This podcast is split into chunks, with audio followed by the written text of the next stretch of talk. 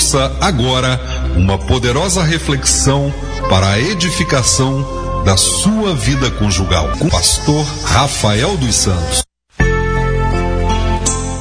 Muito bem, estamos de volta aqui e a nossa palavra de hoje está em 1 Coríntios, capítulo 7, versículo 28, que diz assim: Mas se te casares, não pecas, e se a virgem se casar, não peca.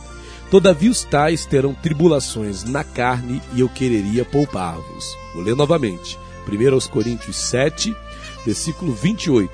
Mas se te casares, não pecas, e se a virgem se casar, não peca. Todavia os tais terão tribulações na carne, e eu quereria poupar-vos.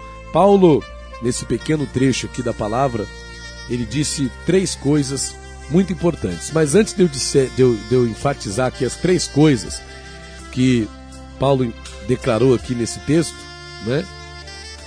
Em outras traduções, nós demos o seguinte: é, não peca se casar, mas terão tribulações na carne, né? É o que Paulo está querendo dizer aqui. Mas numa outra tradução diz assim essa parte final: olha, mas assim tereis de ser submetidos aos sofrimentos da vida matrimonial que eu quereria, que eu quisera poupar-vos. Então vamos ver aqui as três afirmações fundamentais que Paulo fez aqui. Primeiro, ele disse: se casares, não pecas. Olha aí. Se casares, não pecas. Segundo, sofrerão angústia na carne. E terceiro, eu quisera poupar-vos. Vamos compreender aqui cada uma dessas afirmações que Paulo, que Paulo fez aqui nesse texto. Primeiramente, Paulo disse o que? Se casares, não pecas. Se a gente levar em conta o contexto histórico em que Paulo estava inserido, quando Paulo fala se casares não pecas, o que, que Paulo está querendo dizer? Que o casamento, naquele tempo, ele poderia ser uma causa a mais é, de sofrimento para aqueles que queriam seguir Jesus. Por quê? Paulo viveu num período em que ser cristão era ser alvo de perseguição. Então, quem se declarava a favor da causa de Cristo, a favor da causa do Evangelho, automaticamente né, se expunha a certos riscos, a certos perigos. Isso sozinho. Imagina casado. Então a exposição não era só para o marido ou para, a, para o homem ou para a mulher, mas também para o seu cônjuge, para a sua família. Né? E quantas não foram as famílias que não foram queimadas, que não foram lançadas aos leões por causa simplesmente da fé em Cristo nos dias do Império Romano. Né? Então acontecia isso. Então Paulo está dizendo: ó, se casar, não peca. Não é pecado casar. Primeira coisa que Paulo está falando: casar não é pecado. Não é um erro casar. Não é, não é errar o alvo casar. Mas Paulo está levando em consideração que eram infligidos aos cristãos sofrimentos terríveis, simplesmente por serem cristãos, simplesmente por serem pessoas que assumiam um compromisso com Cristo. Então, se casar, não peca. Hoje, nós vamos dizer assim, não sofremos uma perseguição religiosa. Não, é? não há hoje no Brasil, por exemplo, um, um casal que casa, né, ele não vai ser perseguido por causa da fé dele em Cristo e vai ser exposto né, a, a morte como marido, como mulher, aqui no Brasil, tá? Não estou falando de outros países onde isso acontece, né, onde acontece perseguição, onde famílias acabam sendo expostas, maridos e esposas são expostos por causa da fé do cônjuge, né, por causa da fé do marido, por causa da fé da esposa. Então, Paulo, considerando esse, esses riscos, Paulo fala: se casares, não pecas. Não é pecado casar, pode casar. No Brasil, apesar de não ter, né, como eu estava dizendo, a perseguição em si, mas ainda assim, não é pecado casar.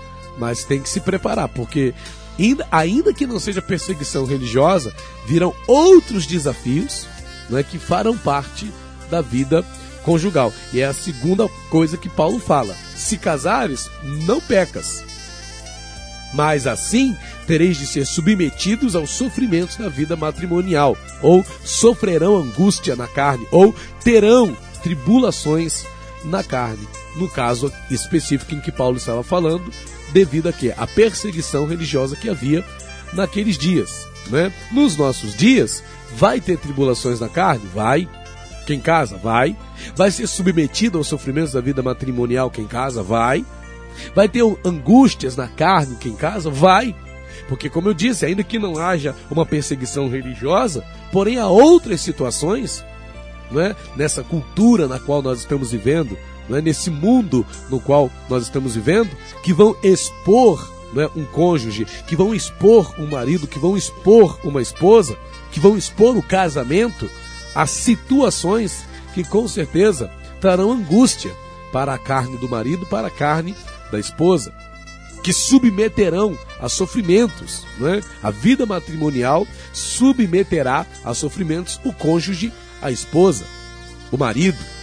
Né? Eles terão automaticamente submetidos a algumas situações que não seriam caso não casasse.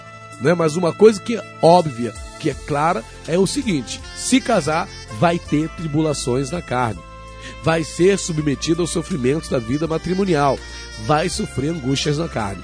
Tem gente que casa, ah, vou casar para ser feliz. Não, você não casa para ser feliz. Quem, quem casa para ser feliz está cometendo um grande erro, né? porque casamento é uma construção que a princípio dá trabalho. E não é garantido que vai haver felicidade. Claro, é lógico que você quer ser feliz, né? Quem casa quer ser feliz e tem esse direito de querer ser feliz. Pastor, eu quero ser feliz. Né? Eu não quero ser. Eu acredito que sozinho, sozinha eu não posso ser feliz, mas tendo um companheiro, tendo uma companheira, uma pessoa do meu lado, né, aumenta a minha probabilidade de ser feliz ao lado de uma pessoa. Isso é verdade, não está errado. Porém, porém, há um preço a ser pago para se obter de fato essa felicidade. E às vezes não é mútuo pagar o preço, né? Às vezes é a, a, a esposa quer pagar esse preço. Né? Às vezes o marido quer pagar o preço, mas às vezes né, o, o, o é só um que paga o preço para obter a felicidade no casamento. Às vezes é só a esposa que paga sozinha o preço para ser feliz no seu casamento. Às vezes é o marido que paga sozinho o preço para ser feliz no casamento, né? Às vezes fica sozinha a pessoa ali pagando aquele preço para poder ser feliz na sua vida dois, para poder ser feliz na sua vida conjugal. Então, vai ser uma realidade na vida conjugal o que? As aflições, as angústias, né? os sofrimentos da vida matrimonial. Se casa, você vai ter né, dores de cabeça, você vai ter momentos de angústia, você vai ter momentos ali onde você vai ficar triste, onde você vai ficar amuado, onde você vai ficar angustiado, né? onde você vai ficar chateado com a tua esposa, onde você vai ficar chateado com o seu marido né? por coisas do dia a dia, por coisas da vida, né, problemas que às vezes não conseguem se resolver, né, situações que às vezes apertam no dia a dia financeira, né, é, e outras mais, né, que pegam e que causam desgastes na vida conjugal. Porém, a palavra é, desgaste que surgiu bem aqui na nossa fala, porque esse, essas angústias na carne, esses sofrimentos da vida matrimonial, elas não necessitam, não necessariamente precisam trazer um desgaste para a vida conjugal.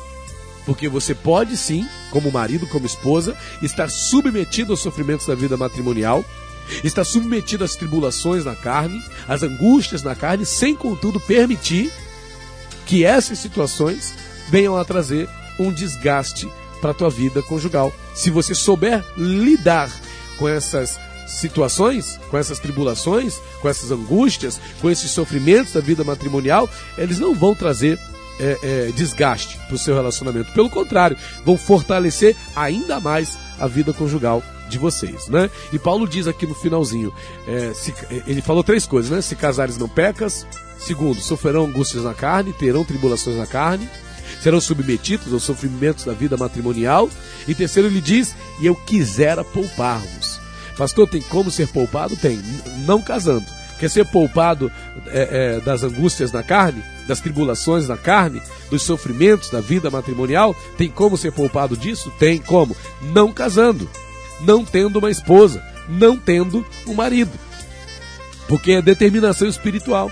Mãe Paulo diz: Eu quisera poupar-vos. Ou seja, como se poupa disso? Não casando, não entrando num casamento. Mas se Deus colocou um homem do seu lado, né? Se Deus colocou uma esposa do seu lado, se Deus colocou um varão do seu lado, se Deus colocou alguém do seu lado para você amar, é porque certamente Deus tem esse projeto na tua vida, Deus tem esse propósito na tua vida, né? De você ter alguém do seu lado para você amar, para você cuidar, para você zelar, ok? Então recebe esta palavra aí e em nome de Jesus, mesmo que haja tribulações na carne, mesmo que haja os sofrimentos, né?